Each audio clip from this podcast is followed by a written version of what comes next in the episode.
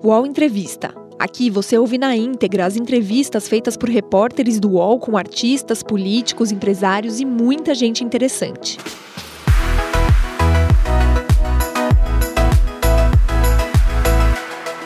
Bom dia a todos e todas. Meu nome é Leonardo Sakamoto, sou colunista do UOL e o UOL Entrevista desta quinta-feira traz o novo líder da oposição na Câmara dos Deputados, o deputado federal Alessandro Molon, do PSB do Rio de Janeiro.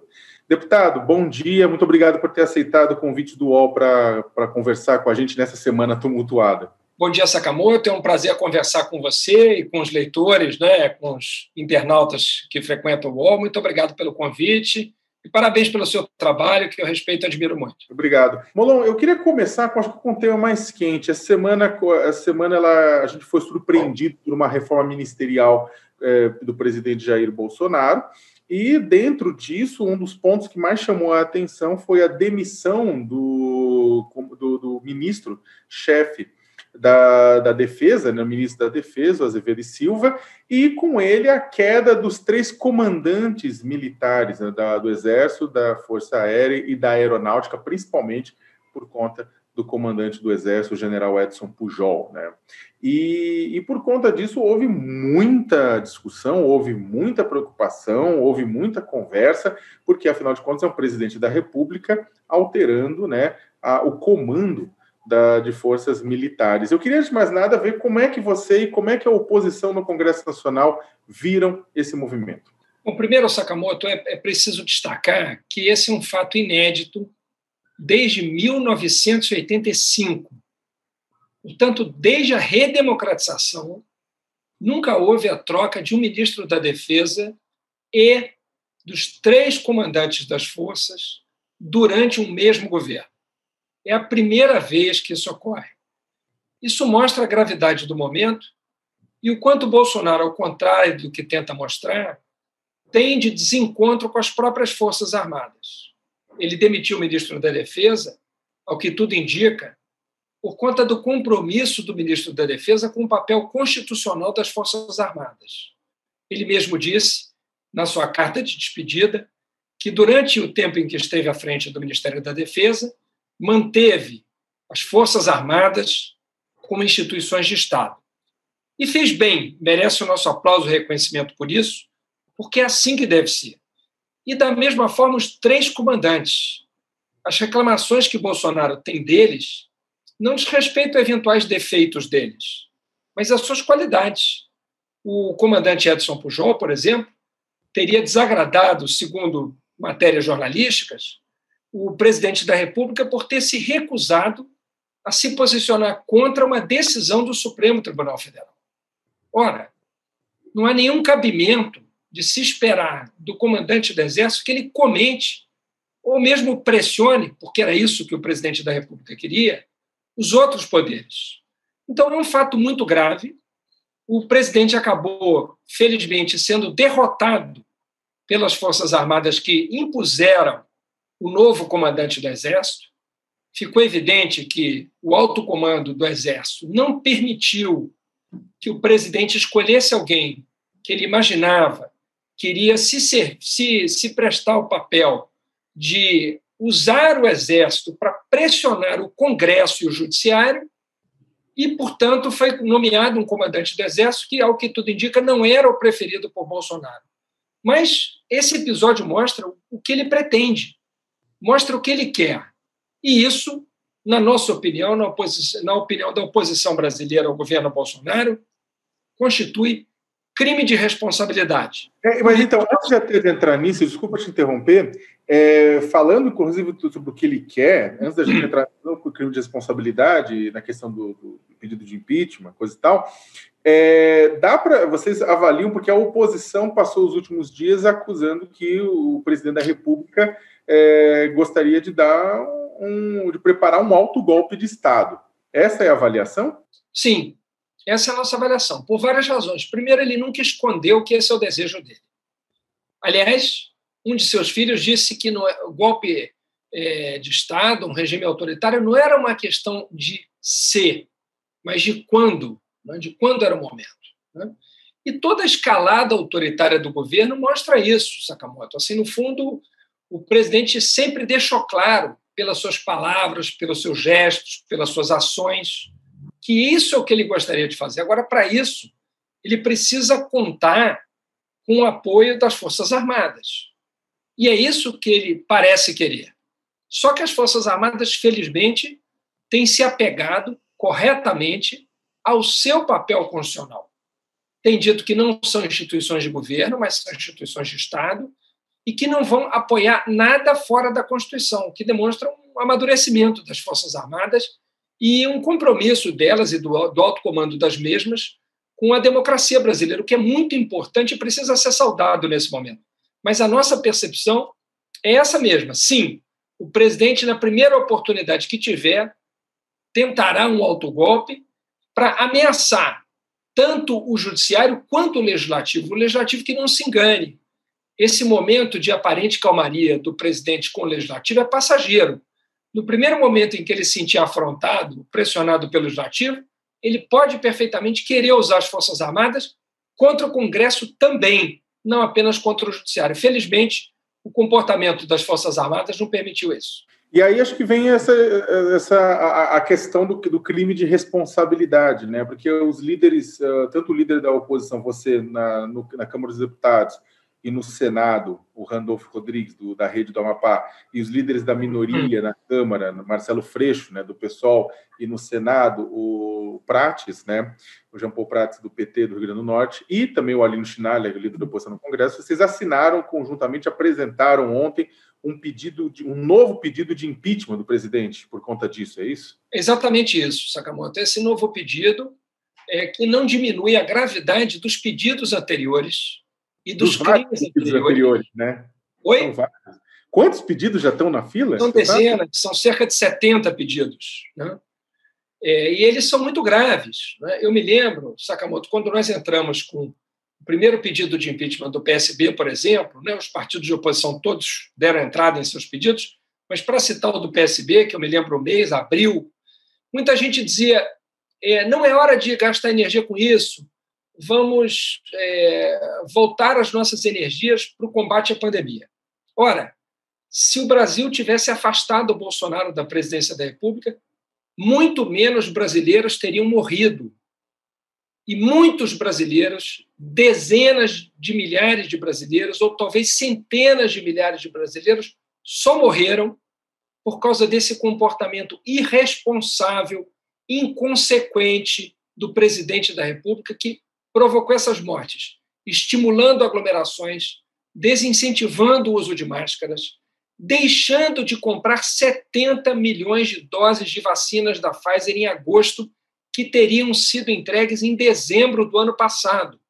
Se isso tivesse sido feito hoje, um terço da população brasileira já estaria vacinada. Então, tudo isso é muito grave, tudo isso que o presidente fez foi muito grave e ele já deveria ter sido afastado. Some-se a tudo isso e as ameaças contra o Congresso e o Judiciário, essa mudança nas Forças Armadas, com o claro objetivo de intimidar o Judiciário e o Congresso Nacional. Isso constitui crime de responsabilidade. Atentar contra o livre exercício dos poderes constituídos, do Poder Legislativo, do Poder Judiciário então, nós elencamos nesse nosso pedido uma série de crimes de responsabilidade que atentam contra o livre exercício dos poderes e contra os direitos políticos dos cidadãos, já que, no fundo, essa tentativa é uma intimidação também contra a cidadania brasileira. E o presidente não para de falar em estado de sítio. Quer dizer, ele quer, de toda forma, restringir os direitos e as garantias individuais, que são uma conquista da Constituição de 88, para impor o seu poder e talvez por isso estimule esse caos que está virando o país, com quase 4 mil mortes por dia, com mais de 320 mil mortes no Brasil. Por que provocar tudo isso? Para que provocar tudo isso? Só há uma explicação: para permitir o caos e, diante do caos, impor uma força autoritária. É, Molon, durante a. Bem, a, na gestão passada, na gestão do, do, do, presidente Rodrigo Maia e do presidente Davi Alcolumbre, na Câmara e no Senado, também chegaram muitos pedidos de impeachment, né? Aquelas dezenas da qual você fala, a maior parte não chegou agora no, no colo do Arthur Lira nem do Rodrigo Pacheco. e o Maia também não levou adiante. Falava de conjunturas, que nunca, nunca levou adiante os pedidos de impeachment. Agora, com o Congresso na, nas mãos de dois líderes que foram eleitos com o apoio do presidente da República, qual é a possibilidade de disso prosperar? Eu vejo do, duas possibilidades, é, Sakamoto. Primeiro, diante da pressão é, do povo brasileiro sobre o Congresso, que vai aumentar. Essa, essa escalada de mortes no Brasil vai exigir do Congresso Nacional uma resposta mais dura as pessoas daqui a pouco vão começar a morrer asfixiadas por falta de oxigênio e não tem remédio para entubá-las. Então, a crise no Brasil está se agravando, infelizmente. Isso vai exigir do Congresso Nacional alguma medida. Veja o que aconteceu é, na data de ontem. Depois da reunião do comitê, que junta o presidente da Câmara, o presidente do Senado e o ministro da Saúde, que dão uma série de declarações ao final da reunião, 15 minutos depois, o presidente da República sai e se manifesta dizendo que é contra o distanciamento social. 15 minutos depois, ele desmonta tudo o que o comitê tentou dizer. O ministro da Saúde está tentando dizer que o distanciamento social é importante, que o uso de máscaras é importante, que a vacinação é importante, porque não há como um médico não dizer isso, é óbvio que ele tem que dizer isso.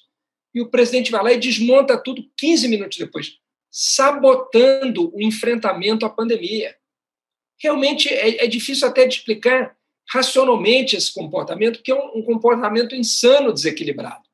O Congresso vai pouco a pouco percebendo, Sakamoto, que não tem jeito. O presidente da República não vai mudar, ele se recusa a melhorar. Ele se recusa a se tornar um presidente melhor, um ser humano melhor. Ele insiste nos seus piores comportamentos. Então, isso vai aumentar a pressão do povo sobre o Congresso. Não nos enganemos, a pressão sobre, do impeachment vai aumentar, a impopularidade do presidente vai crescer. E, de outro lado, o próprio Congresso pode, no curso dos acontecimentos, perceber também que o presidente prepara algo contra o Congresso. Porque é isso que acontecerá, Sakamoto. O presidente não tentará apenas pressionar o judiciário. Essa tentativa de usar as Forças Armadas não é para colocar o executivo apenas acima do judiciário. Ela parte de uma concepção de uma pessoa autoritária que acha que o poder executivo está acima dos outros poderes. Ele não consegue entender que os três poderes estão no mesmo plano. Ele acha que o poder executivo manda nos outros poderes. E isso vai se fazer sentir no relacionamento dele com o Congresso daqui a pouco, porque é consequência de quem ele é, da cabeça dele. Hoje, eu vi uma declaração de um, um ex-assessor do presidente, um ex-porta-voz do presidente, dizendo que ele não completou a sua formação, seu amadurecimento intelectual. Ou seja, ele não consegue entender certas coisas. Por exemplo, que ele tem que respeitar o legislativo e o judiciário da mesma forma que os dois respeitam o executivo. Ou que a pandemia tem que ser enfrentada com ciência. Ele não consegue entender isso. Isso vai cobrar um preço, e vai cobrar um preço do Congresso. Se o Congresso não entender isso, ele se tornará não apenas cúmplice dessa desgraça que se abate sobre o Brasil, mas ele acabará respondendo também por isso e terá que acertar as contas com o povo brasileiro na eleição de 2022. Agora, o, o Molon, é, no mesmo dia, um pouco mais cedo, né, no mesmo dia que a que o, que o presidente acabou fazendo essa série de mudanças, né, que inclui a queda de Ernesto Araújo, troca no Ministério da Justiça. Eu queria me ater essa questão do Ministério da Justiça, porque ele colocou o delegado Anderson Torres, um delegado da Polícia Federal, que era secretário de Segurança Pública no Distrito Federal, como ministro da Justiça no lugar de André Mendonça. Né? E é, discutiu-se muito né, nesses últimos dias né, a, o apoio de forças policiais ao presidente Jair Bolsonaro né? Como, como ele está conectado, ele pode não ter tanta. Ele tem força, é claro, na, no, no, chão dos quartéis do Exército, mas nos quartéis da polícia são muito maiores. Aí muita gente citou o motim policial no Ceará, né, enfrentado no ano passado, e aí toda reclama, todo o apoio que, que, o governo Bolsonaro deu aos amotinados, e um caso, e é por isso que eu estou tocando esse assunto, um caso que aconteceu no mesmo dia da, da mudança ministerial, que tinha sido um policial, Wesley Góes, que tragicamente é, foi, foi morto né, após atirar é, em seus próprios colegas, um surto psicótico em Salvador, na Bahia, depois transformado numa espécie de Marte, criar uma narrativa de que ele estaria fazendo isso por conta do isolamento social, contrário ao governo da Bahia, ou seja, uma, uma peça de ficção em cima, mas o que acontece é que Dentro do Congresso Nacional, houve deputados, inclusive a, a, presidente da Comissão de Constituição e Justiça, né, a deputada Bia Kicis, que é, incitou um motim né, de policiais contra o governo do Estado, né, ou seja, uma deputada bolsonarista incitando esse motim. E aí eu queria que você fizesse um pouco essa, essa análise, assim, porque uh, da, do que, que você acha que é, você falou que o Congresso ele pode ser pressionado e pode ser levado a uma atitude dependendo do que acontecer. Mas e quando o problema nesse caso, quando o, o, a trincheira bolsonarista está dentro do próprio Congresso, ainda mais em uma posição de destaque como a CCJ? Não, é, não há a menor dúvida de que essa manifestação da presidente da CCJ foi gravíssima. E certamente isso vai ser investigado pelo ministro Alexandre de Moraes no bojo do inquérito que trata é, dos atos antidemocráticos. Porque você insuflar, você jogar as polícias militares contra os governadores, como, aliás, o presidente da República, naquela fatídica reunião ministerial que acabou vazando, confessou que queria armar a população para que ela pudesse resistir armada a ordens de lockdown, por exemplo. Não sei se você se lembra disso. Ou seja, é a completa subversão da ordem constitucional.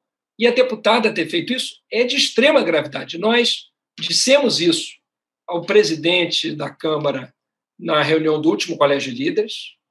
Eu e vários outros líderes falamos da gravidade desse comportamento.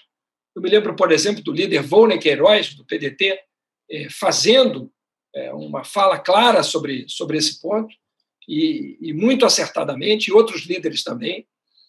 Então, há sim que se, que se reconhecer que há um problema grave dentro do parlamento que estimula esse tipo de comportamento, no Poder Executivo, com o presidente da República, e certamente há apoio nas polícias ao bolsonarismo. Esse é um fato grave.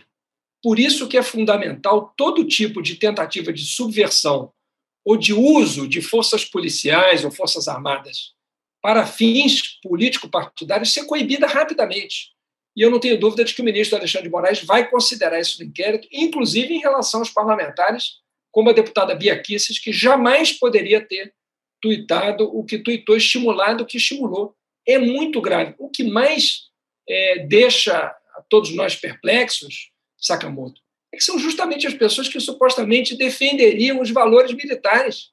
Só que o valor militar da hierarquia da disciplina é fundamental essas pessoas estimulam a quebra da hierarquia, a quebra da disciplina e que as polícias e as forças armadas tenham comportamentos ilegais e inconstitucionais. Isso é inaceitável.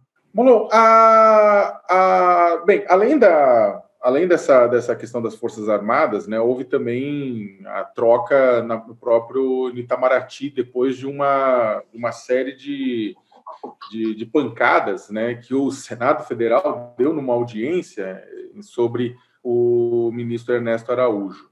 Né? Agora, houve dois casos, dois, dois incidentes naquela audiência envolvendo o Ernesto, que foi a gota d'água para ele. Na verdade, a gota d'água mesmo foi a postagem com a, com a senadora Cátia Abreu, mas há uma, digamos que um ponto de inflexão foi a audiência em que ele e todos os senadores pediram para ele, boa parte dos senadores pediram para ele sair. Só que houve um outro incidente naquela audiência que o assessor especial da presidência da República, o Felipe Martins, ele fez um sinal, né, um sinal que foi visto por uns como um sinal obsceno e por outros como um sinal de supremacia branca, enquanto o presidente do Senado, Rodrigo Pacheco, falava. E aí agora o Senado resolveu é, soltar uma, uma moção de censura, uma moção de repúdio contra o assessor. Né? A oposição ela vai pedir a cabeça do Felipe Martins, vai pedir que ele, que ele que ele seja destituído do cargo ou está de bom tamanho essa moção de, de, de repúdio? Não, evidentemente não está de bom tamanho. É, é, evidentemente que ele precisa ser demitido do cargo dele, porque a sua não demissão não é um ataque à oposição ou a quem pensa diferente. É um ataque ao parlamento brasileiro. Seja qual for a interpretação do gesto, a única coisa que se tem certeza é que ele não estava ajeitando a lapela do paletó. Pode ter sido um gesto supremacista, pode ter sido um gesto obsceno, ele precisa explicar o que quis dizer com aquilo. Ele só não pode dizer e tratar todos como idiotas que ele estava ajeitando a lapela do paletó. Aquele foi um gesto de ofensa ao parlamento brasileiro, e se não foi apenas ao parlamento brasileiro, também foi a mais da metade da população brasileira que é afrodescendente. Portanto, seja qual for a interpretação do gesto, ele é um gesto inaceitável e ele precisa levar à demissão. Eu, sinceramente, não acredito que o presidente do Congresso, que o senador Rodrigo Pacheco, que é um senador qualificado, é um senador atento, sério e equilibrado, que ele vai aceitar que o assessor permaneça no Palácio do Planalto. Sinceramente, eu não acredito que o silêncio do senador Rodrigo Pacheco até o momento signifique a sua omissão diante do ataque que ele e todo o parlamento brasileiro sofreu. Eu, sinceramente, imagino que em breve esse assessor será demitido, porque precisa ser demitido.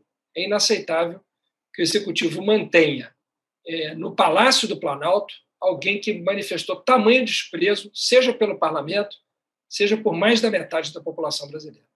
Paulo, a, você acha, você, a, a, oposição avalia que existe mais espaço, né, por conta de cobranças do Centrão, por mais participação no governo Bolsonaro, mas vocês avaliam que há mais espaço para trocas ministeriais ainda? Ah, eu não tenho dúvida de que ocorrerão. É, você pelo desastre... aproveitando, aproveitando, desculpa interromper, mas você faria alguma estimativa de que pastas estão na, no, foco? É, bom, eu, eu, diria que, da mesma forma que a pasta é, das relações exteriores foi trocada pelo completo desastre da gestão do ministro Ernesto Araújo, contra, contra quem, aliás, nós representamos, pedindo a abertura de investigação sobre se a conduta dele representa a prática de algum crime, já que a sua gestão à frente do Ministério das Relações Exteriores dificultou ou até impediu a compra de vacinas que poderiam ter ajudado a salvar brasileiros. Nós estamos pedindo a abertura de investigação sobre isso em relação ao ex-ministro é, das Relações Exteriores. Mas, além disso, além desse desastre nas vacinas, a gestão do ministro Ernesto Araújo é, destruiu a imagem do Brasil no exterior. Evidentemente que ele não fez isso sozinho. Ele fez isso com a é, enorme ajuda do presidente da República, que é um desastre em termos de imagem para o Brasil no exterior. O Brasil está tá sendo visto não apenas como um pária. Muita gente acha que o Brasil está sendo visto como um pária. Como um pária, nós já fomos vistos há poucos meses atrás. Mas de uns meses para cá, nós passamos a ser vistos como uma ameaça global pela disseminação da pandemia e pelo desenvolvimento de novas variantes do vírus aqui, graças à não imunização e à falta de distanciamento social. Então, esse desastre que foi a gestão do ministro Ernesto levou à demissão dele também pelos prejuízos causados por essa gestão à pauta exportadora do Brasil. Por essa mesma razão, eu acredito que o ministro Ricardo Salles vai ser demitido em breve. Do meio ambiente. É, isso, o ministro do meio ambiente porque se trata também de uma gestão desastrosa, é? uma, uma gestão que arruinou a imagem do arruinou, destruiu completamente a imagem do Brasil como potência ambiental. Aquilo que o Brasil tinha acumulado nos últimos dez anos como um país que poderia prestar um grande serviço ao planeta, é? pela preservação da sua biodiversidade, das suas florestas. É? é, aquilo tudo que tinha sido construído foi destruído rapidamente pelo ministro Ricardo Salles. O Brasil hoje é visto como uma ameaça ao equilíbrio climático do planeta, já que a destruição da Amazônia e dos nossos biomas tem grave impacto na, no equilíbrio climático. Né? O aquecimento global é uma ameaça iminente. Nós temos de 8 a 10 anos para fazer alguma coisa no mundo para evitar que o aquecimento global se torne irreversível e coloque em risco a existência da humanidade. Né?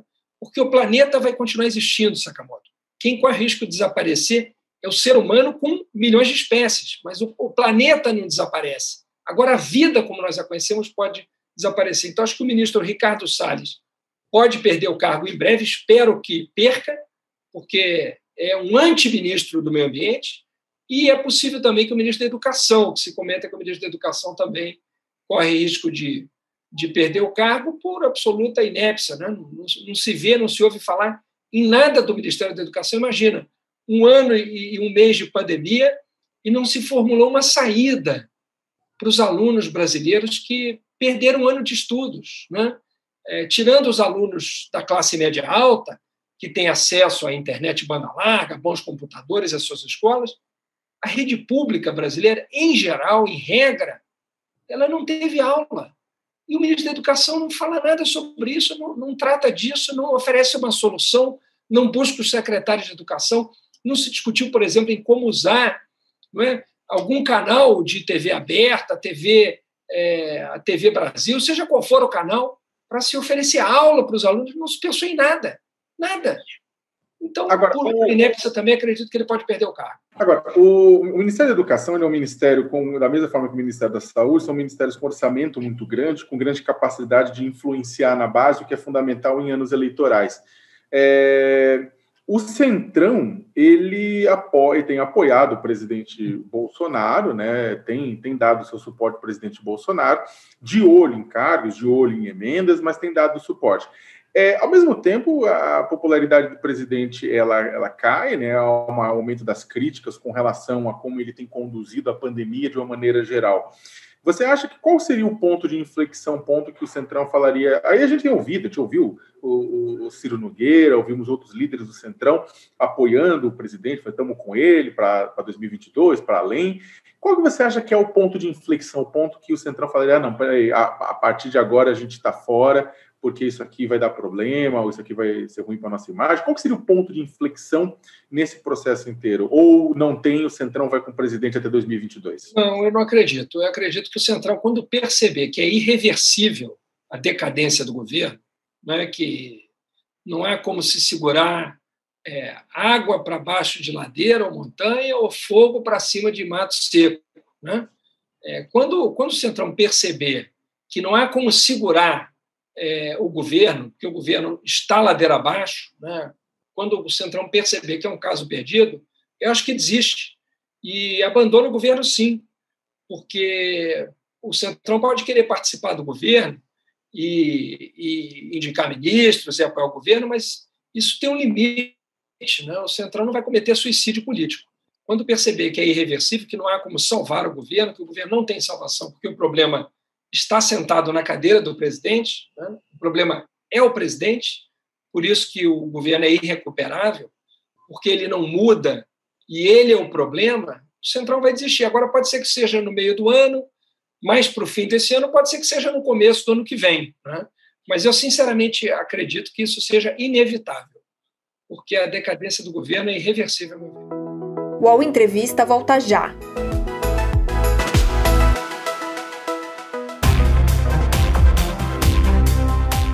Baixo Clero é o podcast de política do UOL. Toda semana eu, Carla Bigato, converso com os comentaristas Maria Carolina Trevisan e Diogo Schelp sobre temas que dominam a pauta política brasileira. Você pode ouvir o Baixo Clero e outros programas do UOL em uol.com.br podcasts, no YouTube e também nas principais plataformas de distribuição de podcasts. Tratando de pandemia, tem um ponto, né? Entrando a gente agora na, na questão da pandemia, tem um ponto fundamental e milhões de famílias estão esperando uma definição sobre isso, que é a questão do auxílio emergencial. Né? O governo ele uh, ele tem sido criticado pela demora em retomar o auxílio, que deve começar a ser pago de novo na próxima terça-feira, mas com valores que vão que estão indo de 150 reais a 375 reais por mês, em comparação aos 600, 1.200 do ano passado. É, a oposição ela tem batido na tecla e tem tentado aumentar esse valor, né? E tem brigado para aumentar. Eu queria saber como é que está essa situação. Esse, esse valor aumenta ou esse valor não vai aumentar e vai ser esse valor mesmo, esse pequeno? Esse valor tem que aumentar, Sakamoto, e não apenas por uma pressão da oposição. Recentemente, 16 governadores, 16 assinaram uma carta pedindo que o Congresso retome o valor de 600 reais. Né? Portanto, não somos apenas nós da oposição, porque há ali também governadores que não fazem parte dos nossos partidos e que subscrevem essa carta. Esse auxílio de 600 reais ele é fundamental por duas razões. Primeiro, porque ele constitui um valor mínimo para que as pessoas possam sobreviver com dignidade, né? para que as pessoas possam comprar comida e não morrer de inanição, né? morrer de fome. Né? Então, como é que você coloca um auxílio de 150 reais para uma pessoa sozinha e um botijão de gás chega aos preços que chega hoje, consumindo grande parte do valor desse auxílio? Como é que se fala em 150 reais para uma pessoa? Né? Ou 250 para uma família? É absolutamente ridículo. Né? Imaginar que a pessoa possa prover as suas necessidades básicas com esse valor. Então, primeiro, por uma questão de respeito à dignidade humana das pessoas. Né? Segundo motivo, é porque sem esse valor, as pessoas não conseguem manter distanciamento ou ficar em casa. As pessoas acabam tendo que fazer um bico, dar um jeito de conseguir algum dinheiro para comprar comida. Então, esse valor ele também é fundamental para que a gente possa evitar esse, esse disparo nas mortes, como está acontecendo. Né? Então, se você não por que, que nós fomos chegando a isso também, essas mortes também? Além de toda a sabotagem do governo Bolsonaro ao tratamento, as pessoas não conseguem fazer distanciamento porque não tem do que viver. Então, recuperar o valor de 600 reais é também permitir que o distanciamento social seja feito. Ao lado disso, as pessoas receberem algum dinheiro também é importante para a manutenção da economia e dos empregos. Porque se as pessoas não têm dinheiro para comprar, as indústrias, as fazendas, quem produz na agricultura familiar, para de vender. Se a venda cai, o desemprego aumenta. Então você entra numa espiral para baixo, num círculo vicioso. É importante interromper isso com auxílio de 600 reais, é por ele que nós vamos lutar para repor esse valor, para garantir a dignidade das pessoas, uma vida digna para todos os brasileiros, enquanto a gente atravessa esse momento e, ao mesmo tempo, permitir que as pessoas façam um distanciamento social, fiquem em casa o máximo que puderem para evitar a transmissão do vírus e o aumento de mortes. Mas, Molon, é, de onde que viria os recursos para isso? Porque o governo tinha, em acordo com as lideranças do Congresso, tinham reservado 44 bilhões para essa nova safra de auxílio emergencial, para essa nova distribuição de auxílio emergencial. E da onde que viria outros recursos para tanto? Da onde viriam as fontes? Porque eu acho que até mesmo dentro da base do governo teria gente até que teria interesse em pagar mais, tudo e o pessoal fala, o ministro Paulo Guedes diz não tem dinheiro, não tem dinheiro. Da onde que a oposição acha que é possível tirar dinheiro para isso? Bom, tem duas saídas, Sakamoto. A primeira delas é fazer o que o mundo inteiro está fazendo, que é se endividar. O mundo inteiro se endividou para proteger as suas economias, os empregos e as vidas. Né? A gente olha para o que está acontecendo agora nos Estados Unidos, é impressionante. A determinação do presidente Joe Biden em apresentar uma série de pacotes com investimentos para geração de emprego e renda, para proteção da economia norte-americana, das vidas dos americanos, e os Estados Unidos vão se endividar. Ao lado disso, uma outra saída é a reforma tributária que não sai do Congresso. É tão impressionante o que acontece no Congresso em relação a esse tema.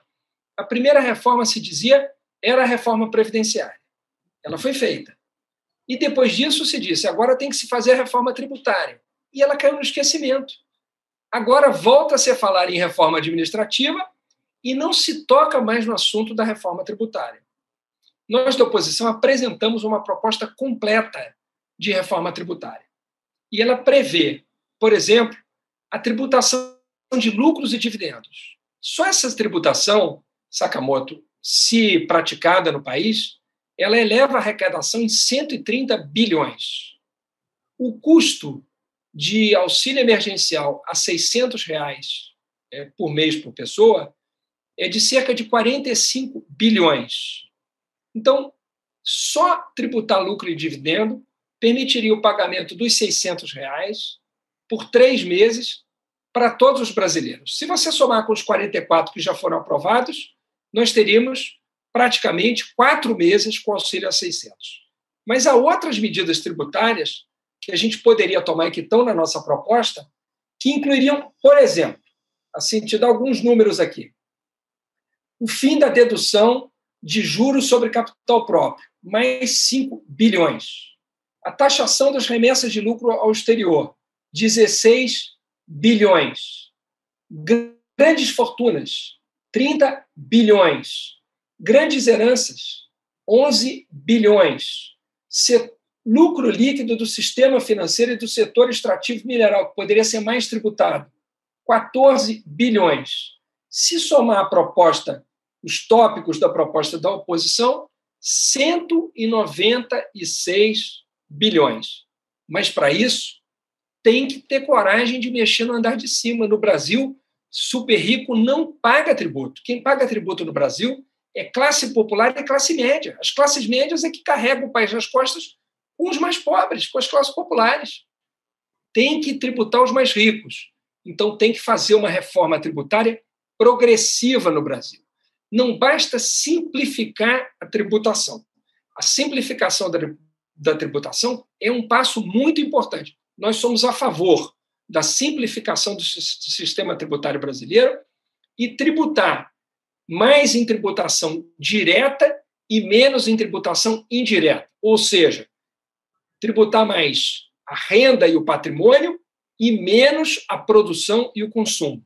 Significa menos ICMS e mais imposto de renda sobre os super ricos e mais tributação sobre patrimônio, por exemplo, grandes fortunas. Se a gente fizer isso, se a gente fizer isso, tem dinheiro para garantir o auxílio emergencial no Brasil, com algum endividamento ao lado da reforma tributária. Mas para isso o Congresso tem que ter coragem de mexer no andar de cima e parar de tributar apenas as classes médias e as classes populares. A, bem, a, a, o governo, na, na, MP, na medida provisória que ele mandou para o Congresso Nacional, ajustando o valor do auxílio emergencial de 150, 375 e os, as quatro parcelas, acho que a MP 1139, ela não há, pelo que a gente está percebendo, nenhuma perspectiva por parte da, do Senado, da liderança do Senado e da Câmara, de colocar essa MP em votação. Ao que tudo indica, pelo menos que a gente tem conversado com, com seus colegas, é que a, a chance grande é de que isso seja segurado, porque uma MP tem validade de no máximo 120 dias, quatro meses, e quatro meses é o tempo de validade dessas quatro parcelas. Ou seja, as lideranças do Congresso estão ajudando o governo a não discutir esse valor. Então, como resolver esse impasse? Como é que a oposição vai fazer? Porque a oposição também não tem maioria né, na casa. Como é que ela faz, então? Exato. A gente sempre se depara com o nosso número, né? E, é bom lembrar que nós somos cerca de 130 deputados em 513. Né? Isso dá um pouquinho mais do que 25%, do que um quarto da casa, da Câmara, por exemplo. Né? Então, de fato, nós não temos número para impor essa votação. Mas a nossa luta vai ser para pressionar a Câmara dos Deputados e o Senado Federal a votarem a medida provisória. Aqueles que acharem que o auxílio deve permanecer em 150 reais, que votem a favor disso. Nós votaremos pelo auxílio de 600 reais. E quando nós votamos a PEC, nós votamos a favor de retirar o limite dos 44 bilhões coerentemente com a nossa proposta, nós votamos para que não fosse esse o limite total de gastos. Né? Então, nós vamos brigar agora é para votar a medida provisória para que a nossa emenda, aumentando o valor, seja levada a voto.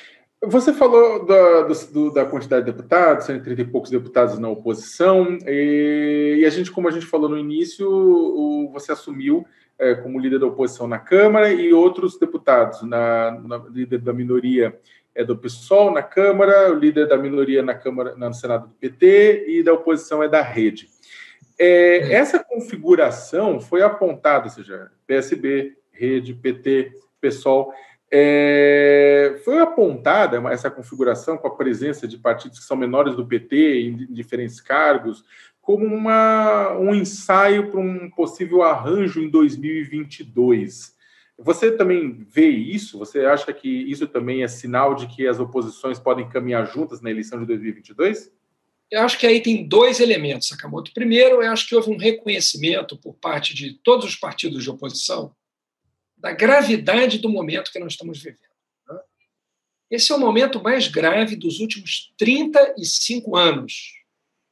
Então, eu, quando assumo a liderança da oposição nesse momento, tenho clareza da responsabilidade que tenho e que os meus colegas da oposição e da minoria todos têm. Né? Nós estamos assumindo esse lugar em um momento gravíssimo da história do Brasil. Essa troca dos comandantes militares é mais uma prova disso. Né?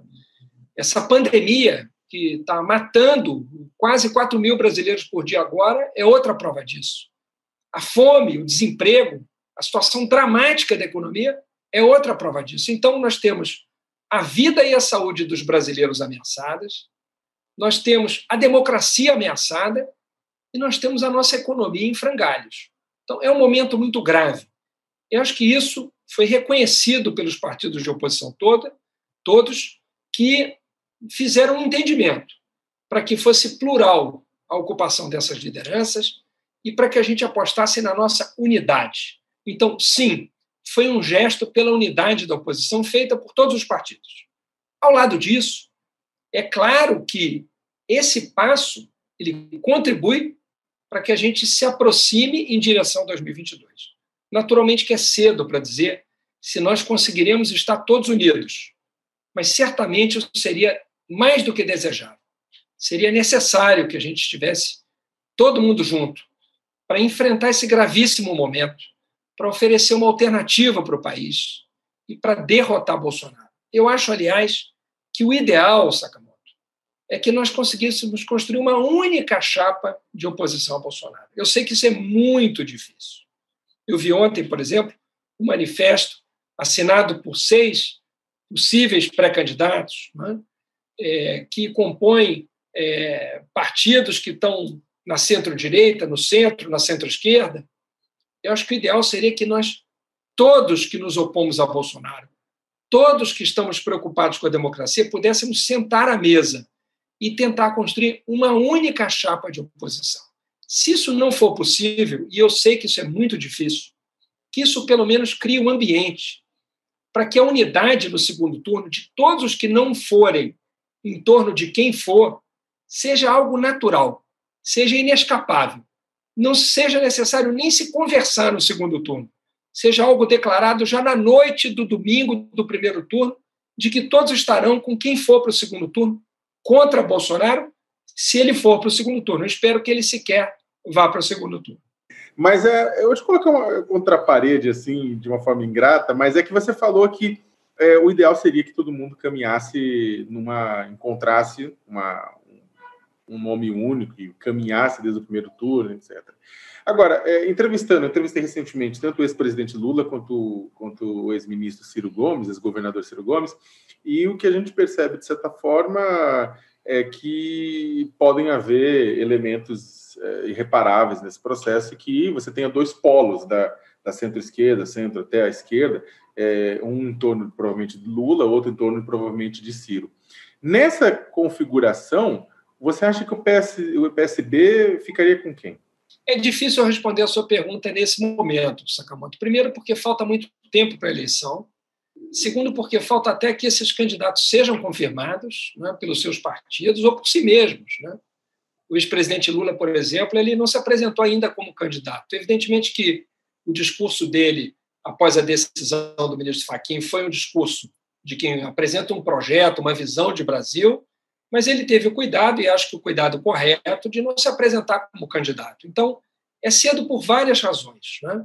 Mas o PSB certamente vai discutir com essas duas forças, avaliar é, a viabilidade delas, e eu acho que o PSB vai fazer um esforço para uni-las. Eu não sei se será um esforço bem sucedido, se vai conseguir sucesso, e se por acaso isso não for possível, o PSB tomará essa decisão bem mais à frente, considerando uma série de outros fatores. Né?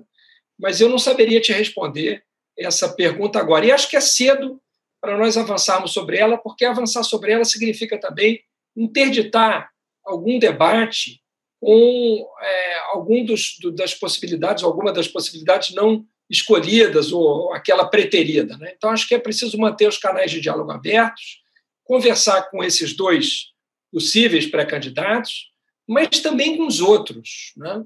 Eu digo também com os outros, porque é preciso trazer todos à mesa para, pelo menos, criar um ambiente que una todos aqueles que se opõem a Bolsonaro no segundo turno. É, falando um pouco de projeto de país, assim, e aí pensando um pouco no seu estado, Rio de Janeiro, estado que você representa, é, o Rio de Janeiro ele é um estado que, bem, se o Brasil passou por terreno acidentado e pedregoso nos últimos anos, o Rio de Janeiro também. Né? Tivemos um, um uh, tanto um prefeito mal avaliado, que foi o Crivella, um governador que acabou sendo afastado, né?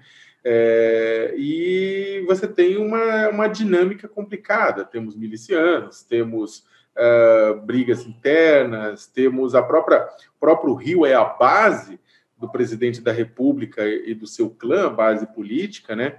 É, como é que você avalia? Você acha que o, Rio de Janeiro vai começar a melhorar do ponto de vista político e econômico é, agora? Você teve uma mudança na prefeitura, né? É, no, no, governo? Ou você acha que o que, que precisa para que o Rio entre nos eixos? Bom, precisa de governo. Né? O Rio de Janeiro não tem governo. Os últimos ex-governadores todos presos, né?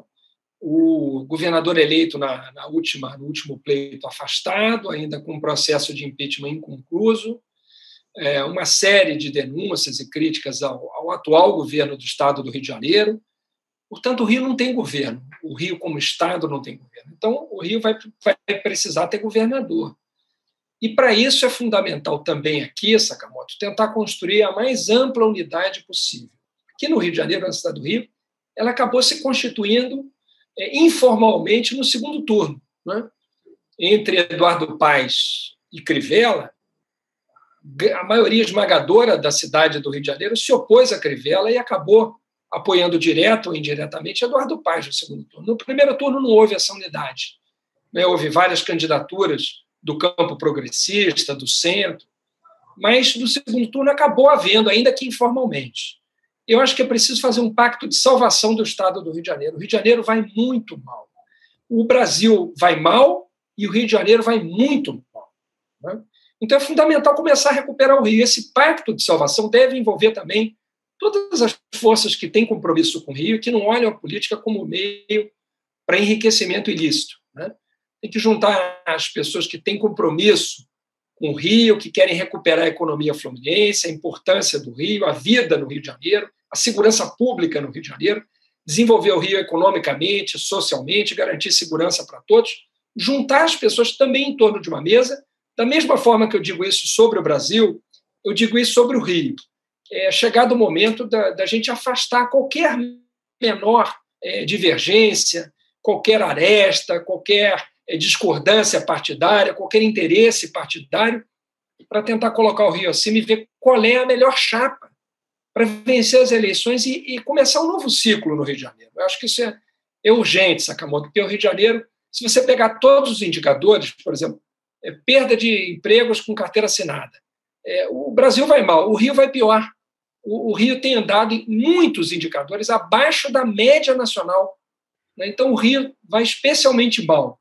E por isso é, é importante é, conseguir construir uma união em torno de um projeto de salvação do Rio de Janeiro, porque o Rio é, é importante para nós que moramos aqui, mas a gente sabe que o Rio é importante para o Brasil também, um pouco a cara do Brasil para o mundo, não é? mesmo sabendo da importância da pujança econômica, cultural de São Paulo, mesmo reconhecendo a importância intelectual, econômica e cultural do Nordeste, do Sul, do Centro-Oeste, do Norte, o Rio de Janeiro é um pouco um espelho do Brasil para o mundo. Então, quando o Rio vai mal, isso de alguma maneira prejudica o país também em sua imagem no exterior. Então, isso que você falou, tem até um, eu vou ler uma, um comentário de, um, de, um, de uma pessoa que está nos assistindo, Marcelo, que é o seguinte, ele está, resumidamente, né, na, na, pensata dele, ele fala o seguinte, que, um, um de certa forma, o Rio é um exemplo para o resto do Brasil, e tem um processo no Rio de Janeiro que está até mais avançado, que o Rio de Janeiro tem uma participação de evangélicos é, na população até maior do que em outros lugares do Brasil. E uma, população, uma participação de políticos entre evangélicos também maior do que outras partes do Brasil. E aí ele está perguntando como é que a, aí ele fala assim, a esquerda ela falhou, segundo a opinião dele, de dialogar com o público evangélico. Inclusive, há uma, um comportamento aqui que ele fala assim: ah, a esquerda parece que tem medo ou preconceito dos evangélicos e não dialoga, e por conta disso pé, acaba perdendo entrada e acesso a um público que também tem demandas, direitos e que não é homogêneo. Como é que você vê isso? Eu concordo inteiramente com esse comentário do Marcelo Sakamoto. Eu acho que a esquerda falhou muito nesse diálogo e perdeu as pontes por não dialogar com os setores religiosos, né? com os evangélicos, com os católicos e com outros segmentos também, especialmente com os evangélicos. Né? E por que, que isso, isso prejudicou muito a esquerda? Porque a esquerda tem muitos valores que estão na raiz do cristianismo. Né?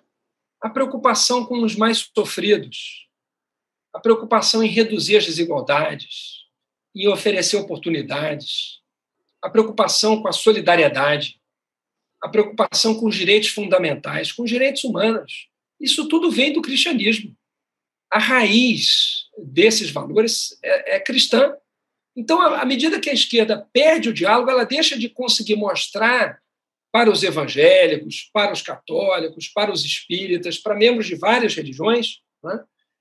como que os valores que a esquerda prega, que a oposição prega, são valores que caminham juntos é, com os, valores cristãos, que nasceram desses valores que, portanto, estão muito mais próximos do cristianismo do que valores que pregam o egoísmo, o individualismo, o uso de armas para é, matar outras pessoas, é? ou que cada um se preocupe apenas consigo mesmo, ou colocar o lucro acima da vida.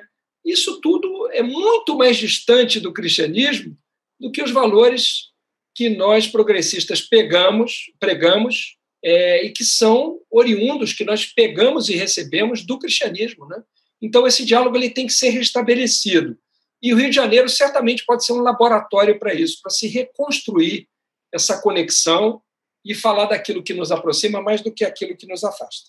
Então, é, aproveitando até já fazer engatando isso aqui, tem uma outra pergunta que também chegou, Rosa, é, acho que é Rosa, é, passou aqui que era falando, ela falou assim, ah, não é só o, o, público evangélico também, a esquerda tem uma certa dificuldade de diálogo com o, os policiais, né, com o público, com, com a categoria dos policiais. Eu acho que falando de Rio de Janeiro, isso é uma coisa que é uma, que é, que é uma, que é uma discussão importante, né? É possível construir um, um, programa de segurança pública sem a presença de policiais? Sem a presença de policiais, com certeza não é fundamental que os policiais participem e ajudem a formular. E mais do que isso, Sakamoto, e eu concordo com a observação da Rosa também, é a observação correta.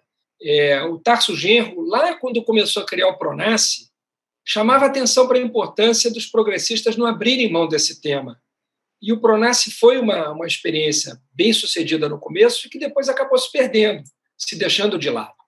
Mas é fundamental não apenas recuperar o diálogo com os policiais, mas, sobretudo, mostrar que é preciso desenvolver um modelo de segurança pública que respeite os direitos desses policiais, que os trate como gente, como ser humano, e que merecem o cuidado e, os, e o respeito aos seus direitos humanos também, porque é isso que a gente defende. Mas, além disso, um modelo de segurança que, de alguma maneira, recupere a admiração, o lugar do policial no imaginário da sociedade. Esse lugar, infelizmente, ele não é mantido quando o modelo é um modelo que aposta na brutalidade, no confronto e na morte.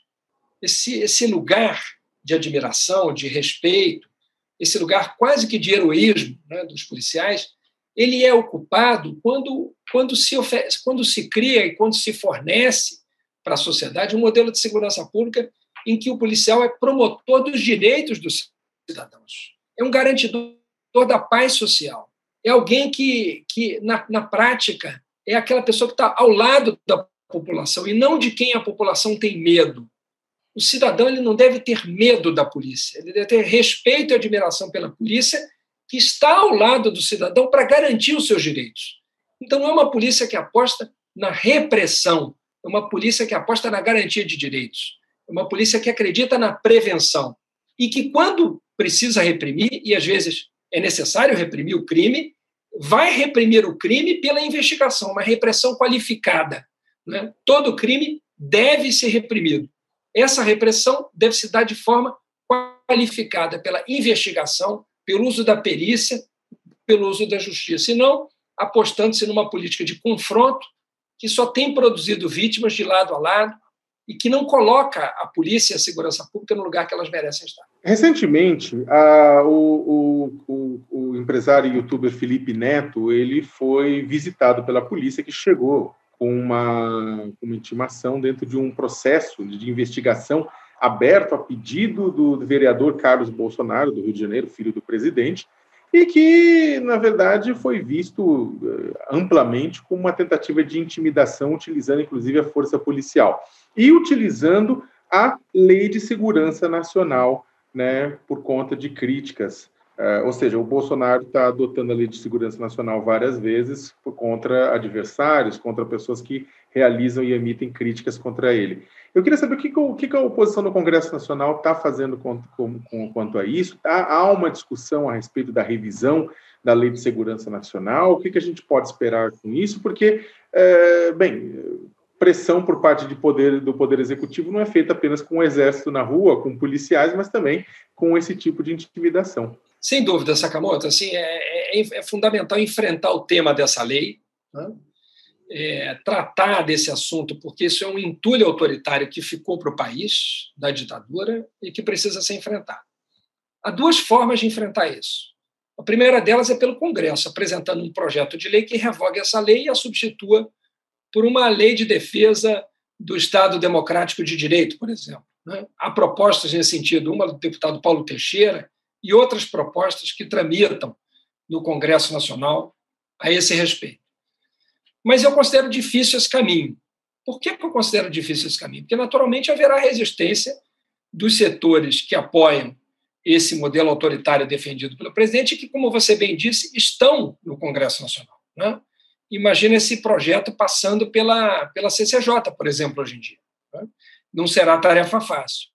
Por essa razão, o meu partido, o PSB, entrou com uma ação direta de inconstitucionalidade contra a Lei de Segurança Nacional, pedindo que o Supremo declare alguns artigos não recebidos, não recepcionados pela Constituição de 88. Então, nós não estamos reivindicando que caia a lei toda, mas que alguns artigos da lei sejam considerados não recepcionados.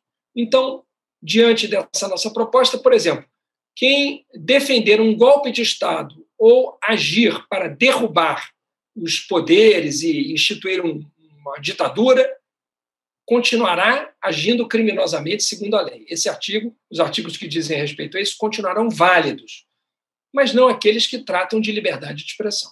É?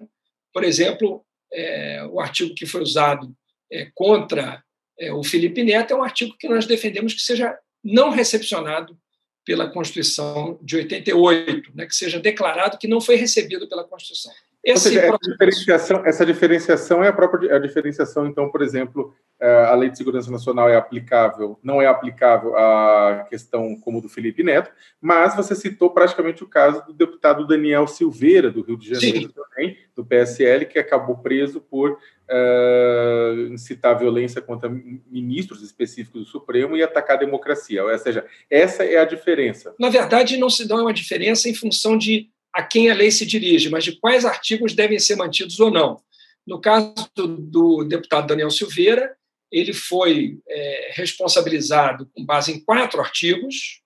É, nós defendemos que dois desses artigos, por exemplo, no caso dele, é, não sejam considerados recepcionados e dois continuem sendo. Então, no caso dele, ele continuaria respondendo, mas apenas por dois artigos, dentre os quatro pelos quais ele foi acionado. No caso do Felipe Neto, o artigo com base no qual ele foi atacado não, não permaneceria válido. Entendi. Olha, eu quero agradecer muitíssimo a presença do deputado federal Alessandro Molon, do PSB do Rio de Janeiro, novo líder da oposição na Câmara dos Deputados, conversou conosco sobre a, as mudanças no Congresso Nacional, sobre a, as acusações de golpismo contra Jair Bolsonaro por conta da forma como ele fez uma, a demissão do ministro da Defesa e dos comandantes militares, também falou do auxílio emergencial e de outros temas. Há uma série de perguntas que também estão correndo nas redes sociais, o pessoal está perguntando sobre impeachment, se cai ou não cai. Lá no início o Molon fala sobre isso, as chances de impeachment, ah, os processos na, em trâmite no, na, na, na Câmara e no Senado. Então, pode resgatar, tem muita gente perguntando isso, da mesma forma também, a mesma pergunta sobre outros ministros que podem sair do governo, também ele tratou no início. Então, infelizmente, o tempo acabou, senão a gente retomava a conversa, mas eu quero agradecer bastante ao Molon por ter aceitado o nosso convite. Muito obrigado, Sakamoto. Agradeço a oportunidade. Um abraço a você e a todo mundo que nos acompanhou aí pelo UOL. E nós agradecemos e é, é, pedimos, acompanhe a cobertura do UOL sobre esse tema. Ainda está pegando fogo, está na home do UOL. Dá uma olhada lá, veja o que está acontecendo, os desdobramentos dessa mudança ministerial do presidente Bolsonaro no início da semana. Um abraço a todo mundo. O UOL Entrevista e outros podcasts do UOL estão disponíveis em uol.com.br/podcast. Os programas também são publicados no YouTube, Spotify, Apple Podcasts, Google Podcasts e outras plataformas de distribuição de áudio.